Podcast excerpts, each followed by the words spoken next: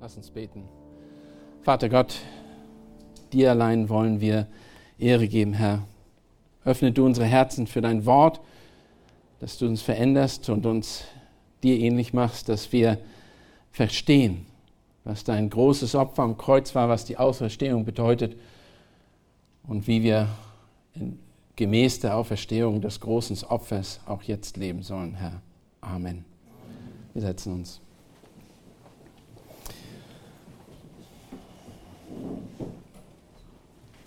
Charles E. Charles E. Fuller, ein bekannter Radioevangelist, kündigte seine Botschaft für den kommenden Sonntag an.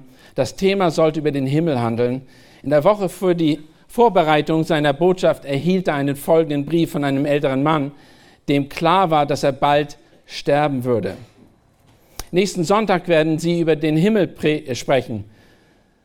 Ich interessiere mich für das Land, denn ich habe dort ein Anrecht auf ein kleines Eigentumsgrundstück. Seit mehr als 55 Jahren, ich habe es nicht gekauft. Es wurde mir gegeben, ohne zu bezahlen ohne, und ohne Kaufpreis. Aber der Geber hat es für mich ein, für ein enormes Opfer erworben. Ich besitze es nicht aus spekulativen Gründen, denn es kann nicht an einen zweiter, zweiten weitergegeben werden. Es ist auch kein leeres Grundstück und wo Termiten können den, das Fundament nicht zerstören, denn ist auf dem ewigen Fels gebaut. Feuer kann es nicht zerstören, Fluten können es nicht wegschwemmen. Kein Schloss oder Kette werden die Türen verschließen, denn keine bösartige Person kann in das Land hineinkommen, wo mein Grundstück ist, das fast komplett fertig und bereit ist für mich, damit ich ewiglich in Frieden dort leben kann, ohne herausgeworfen zu werden. Da ist ein eine tiefes, finsteres Tal zwischen dem Ort, wo ich jetzt wohne und wo ich in Kürze hinreisen werde. Ich kann aber mein Zuhause in der Stadt Gottes nicht erreichen, ohne erst durch das tiefe Tal des Finsternis hindurchzugehen. Aber ich habe keine Angst, denn mein bester Freund, den ich je hatte, ist vor langer, langer Zeit das Tal des Finsternis alleine gegangen und hat es, hat die Finsternis bezwungen. Er war an meiner Seite durch dick und dünn, seitdem ich ihn vor 55 Jahren kennengelernt habe. Ich habe sein Versprechen schriftlich, dass er mich nie aufgeben oder verlassen wird. Er wird bei mir sein, wenn ich durch das Tal der Finsternis gehen werde. Und ich werde nicht vom Weg abkommen, wenn er bei mir ist. Ich hoffe, dass ich die Predigt über den Himmel nächsten Sonntag zum, zu, von zu Hause hören werde, aber ich weiß es nicht, ob ich das kann, denn mein Fahrschein in den Himmel hat kein Datum für die Reise vermerkt und es gibt keinen Rückfahrschein und keinen Gepäckschein. Ja, ich bin bereit zu gehen und es kann sein, dass ich nicht da bin, wenn du nächsten Sonntags sprichst, aber wir treffen uns dann eines Tages dort.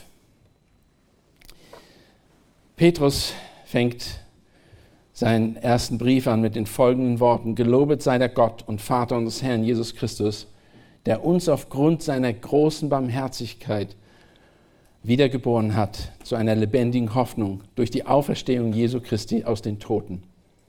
Zu einem unvergänglichen und unbefleckten und unverwelklichen Erbe, das im Himmel aufbewahrt wird für uns, die wir in der Kraft Gottes bewahrt werden durch den Glauben zu dem Heil, das bereitet ist, geoffenbart zu werden in den letzten Zeiten.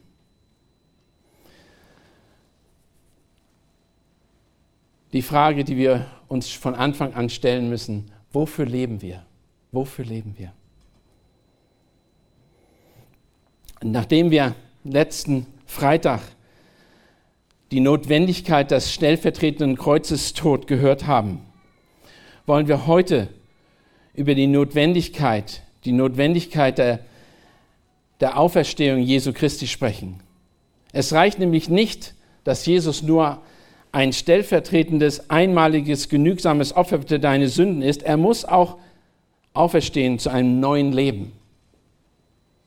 Wären wir nur mit ihm gestorben, wären wir zwar gerechtfertigt, aber tot, doch unsere Hoffnung baut sich auf das ewige Leben in der Auferstehung Jesu Christi. Jesus ist nicht am Kreuz geblieben, er ist nicht im Grab geblieben, er ist am dritten Tag auferstanden, laut der Schrift. Menschen haben wir gesehen und wir haben es gehört, einige wen, wenige haben ihn getroffen auf den Straßen, bis zu 500 Leute haben ihn gesehen, was die Schrift bezeugt. Jesus Auferstehung, die wir heute feiern, ist unsere einzige Hoffnung auf ein wirkliches Leben. Auch aus dieser Illustration, die ich gerade gelesen habe. Ohne die Auferstehung gäbe es nichts, was dir und mir Hoffnung geben könnte. Unser Leben wäre aussichtslos, wir wären eine hoffnungslose Gesellschaft ohne Zukunft. Denn wir würden nicht wiedergeboren sein. Wir würden nicht lebendig gemacht werden. Jesus würde nicht zur Rechten Gottes sitzen und für uns eintreten. Wir hätten keine Hoffnung auf das ewige Leben. Der Tod würde noch regieren. Satan hätte noch seine Macht. Die Bibel würde als fehlerhaft dastehen. Wir wären in Christus nicht mit auferweckt. Unsere Rechtfertigung wäre nicht sicher. Alles, was wir hätten, wäre eine vergängliche Hoffnung. Liebe Geschwister, keiner von uns möchte sich in einer solchen Lage befinden, auch die nicht, die Jesus ablehnen. Ein hoffnungsloses Leben ist ein trostloses Leben. Es ist ein Leben, das vergänglich ist und am Ende wirklich sinnlos ist. Es ist genau das, was der Prediger sagt. Es ist ein Haschen nach Wind. Es ist ein Haschen nach Wind. Die Botschaft, die gute Botschaft, meine Geschwister, ist aber, dass wir eine Hoffnung haben. Davon sprechen wir heute. Ein, wir haben eine Hoffnung, die nicht zu Schande wird. Wir können absolute Freude haben. Wir können absoluten Frieden haben und Hoffnung, weil Jesus für deine und meine Sünden am Kreuz gestorben ist und am dritten Tag nach der Schrift auferstanden ist. Das können wir und das wissen wir. Wir haben eine lebendige Hoffnung, die uns keiner nehmen kann. Mit dieser Gewissheit, mit diesem Mann, das geschrieben hat, an dem Radioprediger, dass er in den Himmel eingehen wird. Diese Gewissheit muss jeder von uns haben. Jeder von uns. Trotz der biblischen Tatsachen der Auferstehung Christi verstehe ich, wenn, Menschen, wenn es Menschen gibt, die nicht glauben. Denn war es nicht genauso am Anfang mit den Jüngern? Lasst uns zurückgehen zu den ersten Ostern oder zu den ersten Auferstehungsfest. Erlebnis der Jünger, wo sie als Nachfolger das miterlebt haben. Da wurden, wir würden schockiert sein über ihren Unglauben. Sie hatten kein Vertrauen. Sie hatten nicht das Vertrauen und den Glauben, den sie haben sollten. Wir haben es gerade eben gehört im Lukas-Evangelium. Am Abend seiner Gefangenschaft verließen sie ihn alle. Jeder hat Jesus verlassen. Alle. Keiner blieb an seiner Seite und er als er verhört wurde. Keiner war dabei, als die römischen Soldaten auf ihn, ihn verspotteten oder auf ihn einschlugen. Petrus sei in der Nähe gewesen, aber er hat sich nicht zu bekennen gegeben, hat ihn sogar dreimal geleugnet. Alle seine Nachfolger waren, sind weggegangen. Jesus war alleine verlassen von seinen Nachfolgern und selbst von Gott, seinem Vater, durch unsere Sünde, Sünden. Das größte Werk aller Zeiten, das größte Werk aller Zeiten, das Erlösungswerk, wurde in Einsamkeit und Verlassenheit von Jesus vollbracht. Doch dieses Erlösungswerk offenbarte sich als das geschichtliche, als der geschichtliche Wendepunkt der Menschheit schlechthin. Hier nach werden die Kalender gestellt. Es gibt kein größeres Ereignis als die Geschichte der Menschen in der Menschheit und, das, und der ganzen Schöpfung. Es wurde das, der Punkt die radikale Veränderung hat mit dem Jesus-Tod am Kreuz und seiner Auferstehung begonnen. Dieses Erlösungswerk ist für jeden Nachfolger, auch für uns, die lebendige Hoffnung auf ein unvergängliches Erbe Gottes. Ein unvergängliches Erbe Gottes. Die Illustration zeigt, wie man daran glauben könnte. Doch für diejenigen, die nicht nachfolgen, die ihn nicht glauben, für sie gibt das Erlösungswerk keine Hoffnung, sondern sie müssen sich bewusst werden, dass sie für ihren Unglauben unter Gottes Gericht fallen. Sie werden kein Erbe bei Gott haben. Und es gibt nichts für sie, wofür sie, sie sich, worauf sie sich freuen können. Sie werden kein, nicht in die ewige Ruhe eintreten. Danke. Sie werden nicht in die ewige Ruhe eintreten. Sie werden kein Leben nach dem Tod erleben. Ihr bewusstes Ablehnung von Jesus stellvertretenden Kreuzestod führt zum ewigen Verdammnis in der Hölle. Hölle. Jesus Barmherzigkeit ruft uns aber zur Buße auf. Jesus ist ans Kreuz gegangen, als wir alle noch Sünder waren. Hier sitzt kein einziger von uns, der besser ist, der sagen kann, ich war ohne Sünde. Nicht einer. Wir waren alle wie ihre Schafe. Wir alle gingen in die Ehre wie Schafe. Jeder von wandte sich auf seinen Weg. Aber der Herr warf unsere aller Schuld auf ihn. Keiner von uns hat nach Jesus gesucht. Die, keiner von uns. Denn aus Gnade heißt es, sind wir errettet durch den Glauben und das nicht aus euch. Gottes Gabe ist es, nicht aus Werken, damit niemand sich rühme.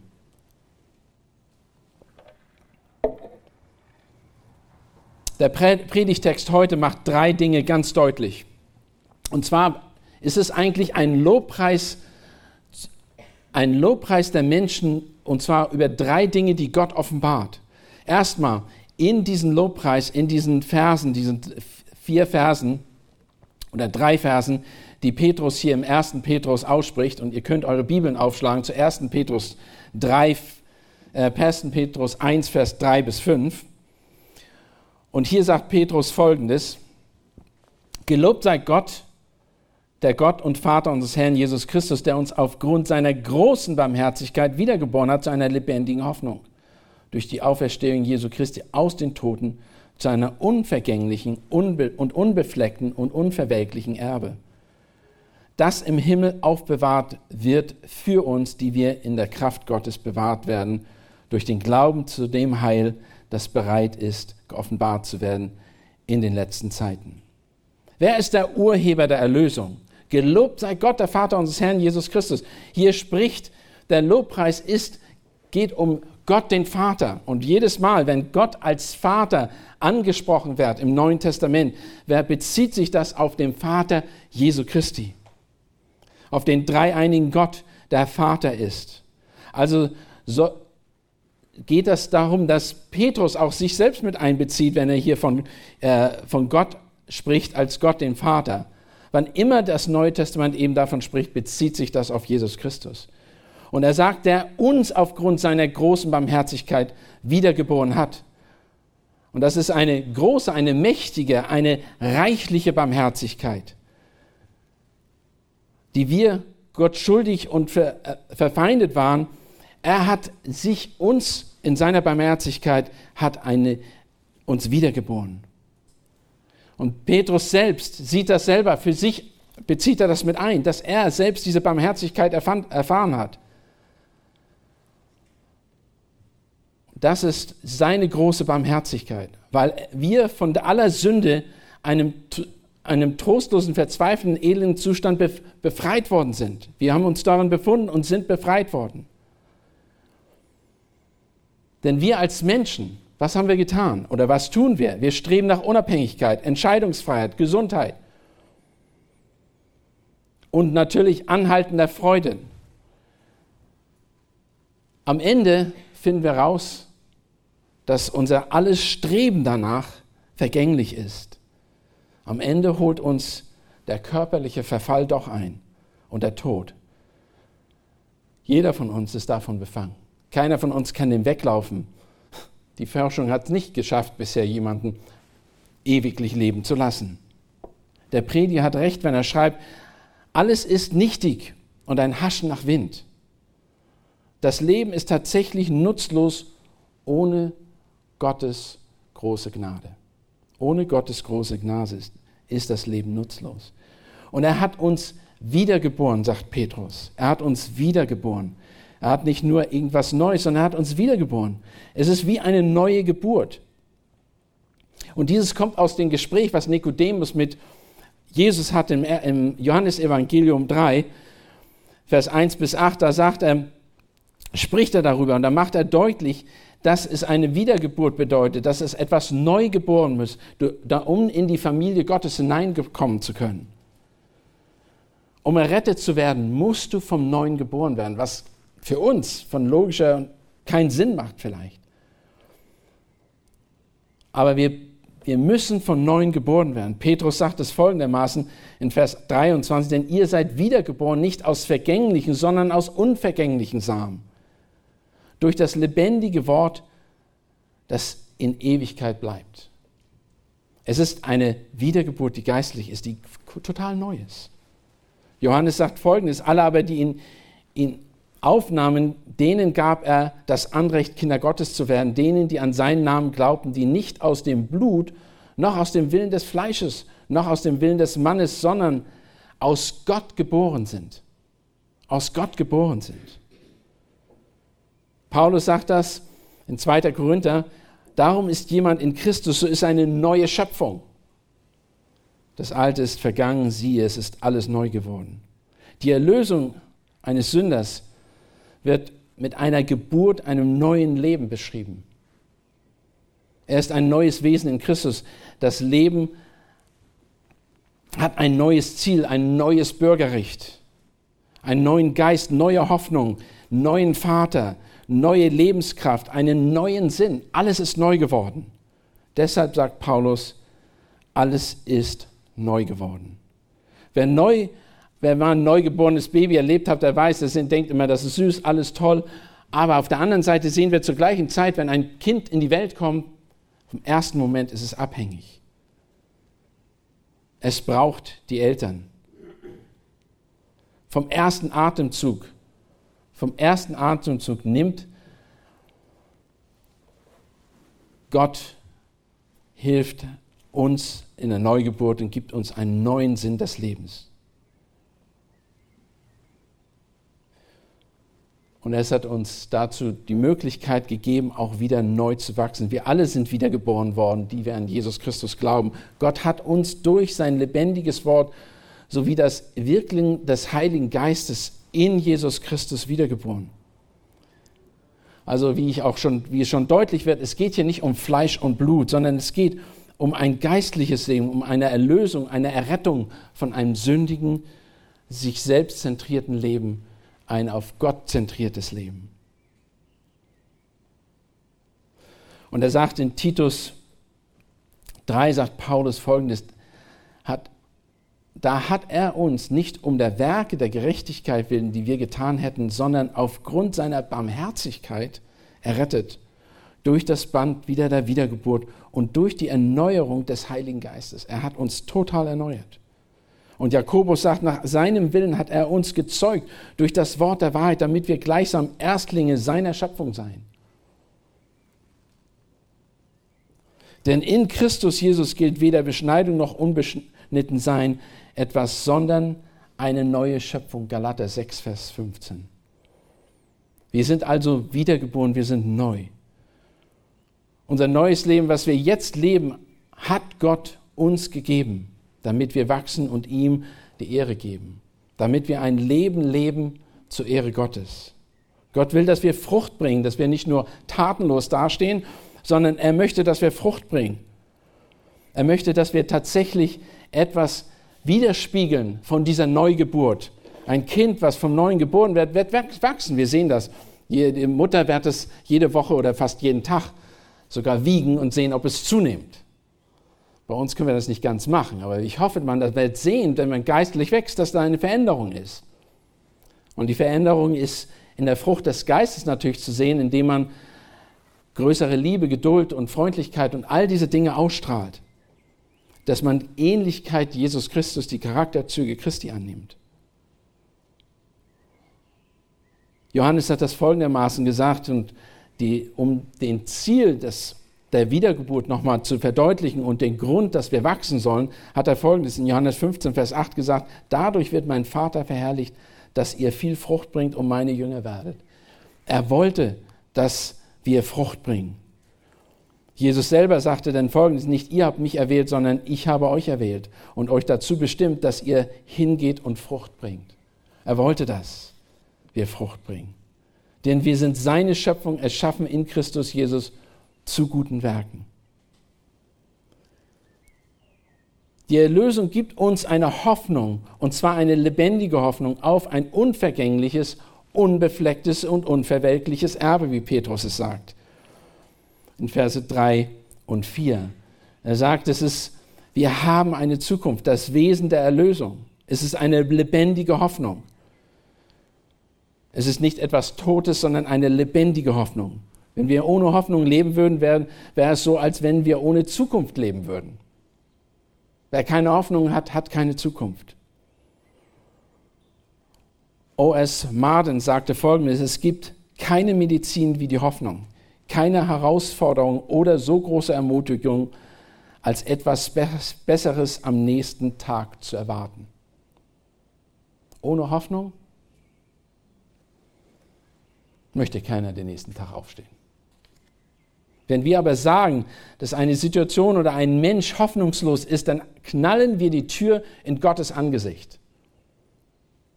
Weil wir sagen, hier geht es nicht mehr weiter. Wer kann ohne Hoffnung leben. Paulus oder Petrus sagt hier, wir haben eine lebendige Hoffnung. Und sie ist unglaublich. Für Gläubige in dieser Welt hat die Zukunft tatsächlich etwas Strebenswertes. Das neue, gottgegebene Leben ist ein Versprechen dem, von dem, aus dem jetzigen verkehrten Geschlecht der Hoffnungslosigkeit erlöst zu werden. Paulus sagt zu den Ephesern, dass ihr in jener Zeit ohne Christus wart, ausgeschlossen von der Bürgerschaft Israels und fremd den, den Bündnissen der Verheißung. Ihr hattet keine Hoffnung und wart ohne Gott in dieser Welt. Aber dem ist nicht mehr so. Die Hoffnung, von der Petrus spricht, ist lebendig. Sie hat in sich selbst das Leben aus Gott.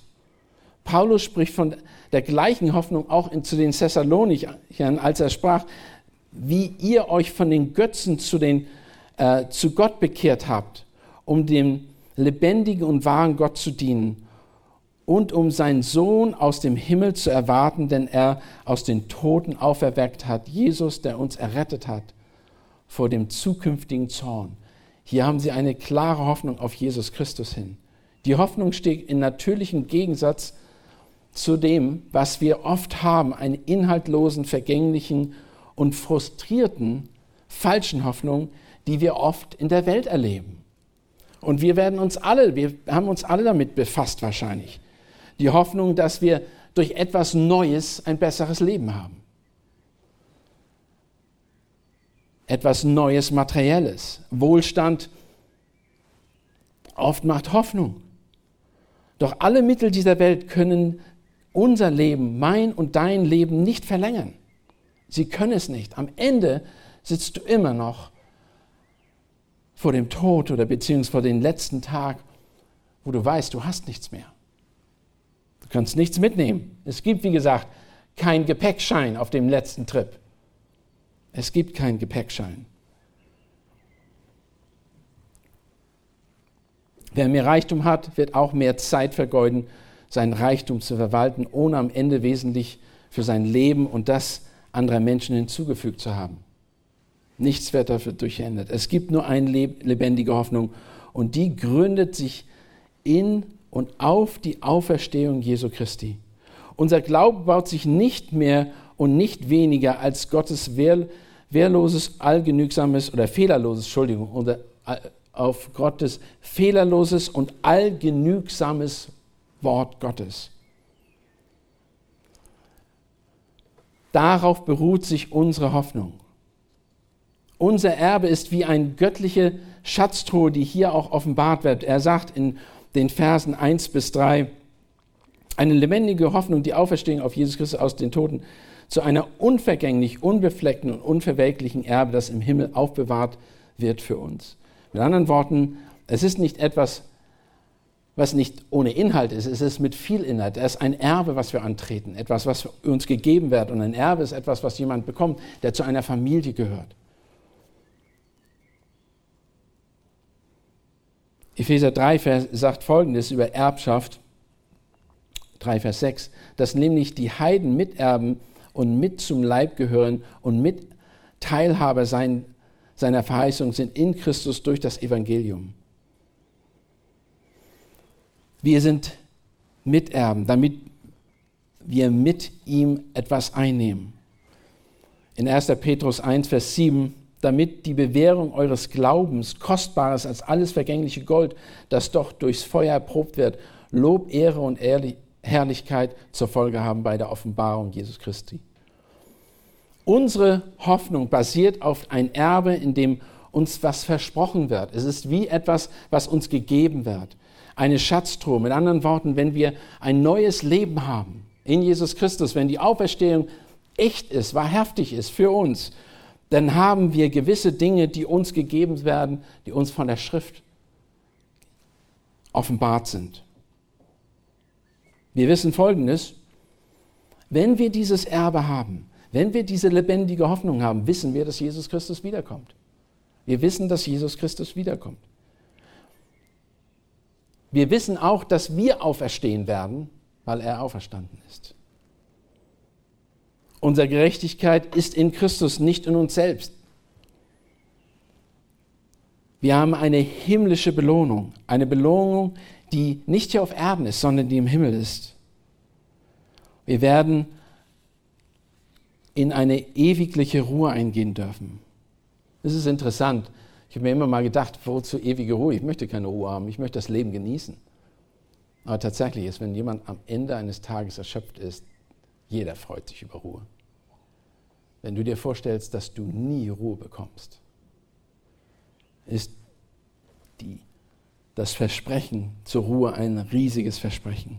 Einen neuen Himmel und eine neue Erde wird uns versprochen. Das zukünftige Erde, Erbe, was wir auch bekommen, ist nicht nur ein Erbe, was später eintreten wird, es wird sogar jetzt schon Tatsache werden für viele von uns, in, gewissen, in gewisser Weise, dass wir Gott in jeder Situation vertrauen können. Wir können jetzt schon vertrauen weil wir jetzt schon den Geist in uns haben. Wir können jetzt Gott vertrauen. Wir haben sogar ein geistliches Verständnis vom Wort Gottes. Wir wissen, dass unsere Erlösung ewiglich ist. Sie wird nicht verloren gehen. Wir werden unsere Erlösung nicht verlieren. Wir werden auch geistlich wachsen. Wir werden weiterhin geistlich wachsen. Gott arbeitet mit uns. Gott schützt uns. Gott versorgt uns. Wir können in ihm Genügsamkeit haben. Wir können jeden geistlichen Segen haben. Unsere Freude laut Johannes 1, Vers 1, Vers, Kapitel 1 sagt, dass wir auch vollkommene Freude in Jesus Christus haben dürfen. Als Gottes Erben haben wir unendlichen Gewinn für dieses und das kommende Leben. Daher ist unsere Hoffnung keinesfalls nur auf das Leben nach dem Tod gerichtet, sondern unsere Hoffnung ist auf das Hier und Jetzt, auf das Hier und Jetzt fixiert auch. Wie ist das Erbe? Er sagt hier, es ist unvergänglich, es ist unbefleckt, es ist unverwelklich. Was meint er mit unvergänglich? Es kann einfach nicht vergehen. Es ist felsenfest. Es kann von außen nicht angegriffen werden, das Erbe. Das ist, was der Mann vorhin gesagt hat. Es kann nicht angegriffen werden. Es kann, keiner kann Einfluss darauf nehmen, auf das Erbe, was wir haben. Außerdem ist es unbefleckt, da ist niemand, der es moralisch antasten oder verderben könnte. Sünde wird es nicht beflecken. Wesley hat Folgendes gesagt, es kann nicht von befleckten Menschen genossen werden. Es wird ein Erbe sein, das für uns reingehalten wird. Und es ist unverwelklich. Es wird wie eine Blume, die jetzt in voller Blüte ist, so wird sie weiter blühen. Die Blüte wird in vollster Frucht, in vollster Blüte dastehen. Es wird, sie wird moralisch und komplett rein sein. Außerdem sagt er, dieses Erbe ist absolut, das ist eine absolute Gewissheit der Erlösung. In den letzten zwei Versen sagt er folgendes, zu einem unvergänglichen, unbefleckten Erbe, das und das im Himmel aufbewahrt wird für uns, die wir in der Kraft Gottes bewahrt werden durch den Glauben zu dem Heil, das bereitet ist, bereit ist geoffenbart zu werden in den letzten Zeiten. Der Ort der endgültigen Erlösung unseres Erbes ist der Himmel. Der Ort, wo außer Gott keiner Einfluss üben kann. Unser Erbe ist himmlisch. Daher ist auch unsere, unsere Hoffnung lebendig, weil sie Gottes Hand in Gottes Hand ist, weil Gott sie festhält. Unser Erbe ist von Gott verwahrt. Es ist feststehend, die wir in der Kraft Gottes bewahrt werden. Das Wort bewahrt hier ist wie ein militärisches, äh, ein militärisches Wort, was dazu führt, dass er sagt, es wird, keiner kann es angreifen. Niemand kann darauf Einfluss nehmen, weil es in Gott gefestigt ist. Wie eine Festung, die geschützt ist. Und dann sagt er, durch den Glauben zu dem Heil. Unsere Verantwortung und dazu das Zusammenwirken Gottes und des Gläubigen ist, dass wir daran glauben. Erlösung, wir müssen natürlich daran glauben. Wir müssen uns glaubhaft das annehmen.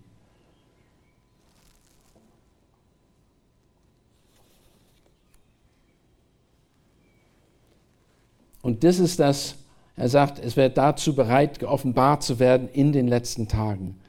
Der feststehende Zeitpunkt unserer Erlösung ist nicht ist die richtige, exakte, bevorzugte Zeit. Es ist nicht irgendeiner. Er sagt, zu der rechten Zeit geoffenbart zu werden, zu der, oder in der letzten Zeit, eine Zeit, die perfekt ist.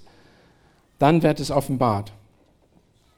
Und Paulus sagt in 1. Korinther 3, Vers 11 folgendes. Einen anderen Grund kann niemand legen als den, der gelegt ist, welcher es ist Christus, Jesus Christus. Wenn aber jemand auf den Grund baut, Gold, Silber, Edelsteine, Holz, Heu, Stroh, so wird das Werk eines jeden offenbart werden. Der Tag des Gerichts wird es klar machen, denn mit Feuer wird es äh, sich offenbaren. Und von welcher Art eines jeden Werk ist, wird das Feuer erweisen. Wir, wird jemandes Werk bleiben, das er darauf gebaut hat, so wird er Lohn empfangen. Paulus macht deutlich, ermutigt den Gläubigen, dass er sein Werk auf einen festen Grund baut und Gott wird es offenbaren und wir werden, äh, wir werden haben eine lebendige Hoffnung, weil Gott sie bewahrt und auf uns, äh, weil Gott uns bewahrt.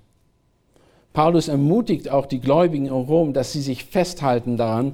Der Geist selbst gibt Zeugnis zusammen mit unserem Geist, dass wir Gottes Kinder sind. Wenn wir aber den, die wenn wir aber Kinder sind, so sind wir auch seine auch Erben, nämlich Erben Gottes und Miterben des Christus. Wenn wir wirklich mit ihm leiden, dann wird auch, werden wir auch mit ihm verherrlicht werden. Dieses Bewusstsein, was er in Römer 8, Vers 16 und 17 sagt, dass wenn wir mit ihm, wenn er uns erwählt hat, wenn wir mit ihm leiden werden, werden wir auch mit ihm verherrlicht werden. Dieses Bewusstsein, auf den können wir bauen, was Petrus auch hier sagt in den letzten Zeiten. Was ist aber die praktische Auswirkung dieses, dieser Gewissheit, dieser lebendigen Hoffnung, von der Petrus hier spricht, die lebendige Hoffnung, die wir haben sollen? Wir, wir lernen, eine ewigliche Perspektive zu haben, eine ewigliche Perspektive zu haben auf geistliche und eine geistliche Perspektive haben, dass wir, wir wissen, dass wir ein bestehendes Erbe bei Gott haben und sich nicht, das sich nicht verändern kann. Sich absolut nicht verändern kann. Zweitens, wir, wir können mit Ge Geschwistern, die Probleme haben, ihnen Hoffnung geben, weil wir wissen, dass eine Hoffnung, die feststeht, dass Gott sie bewahrt, dass Gott sie festgelegt hat.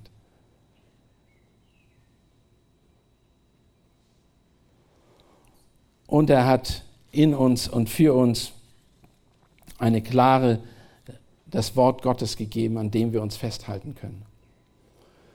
Lass mich mit Folgendes abschließen. Ich möchte mit einem kleinen, kurzen Abschnitt abschließen.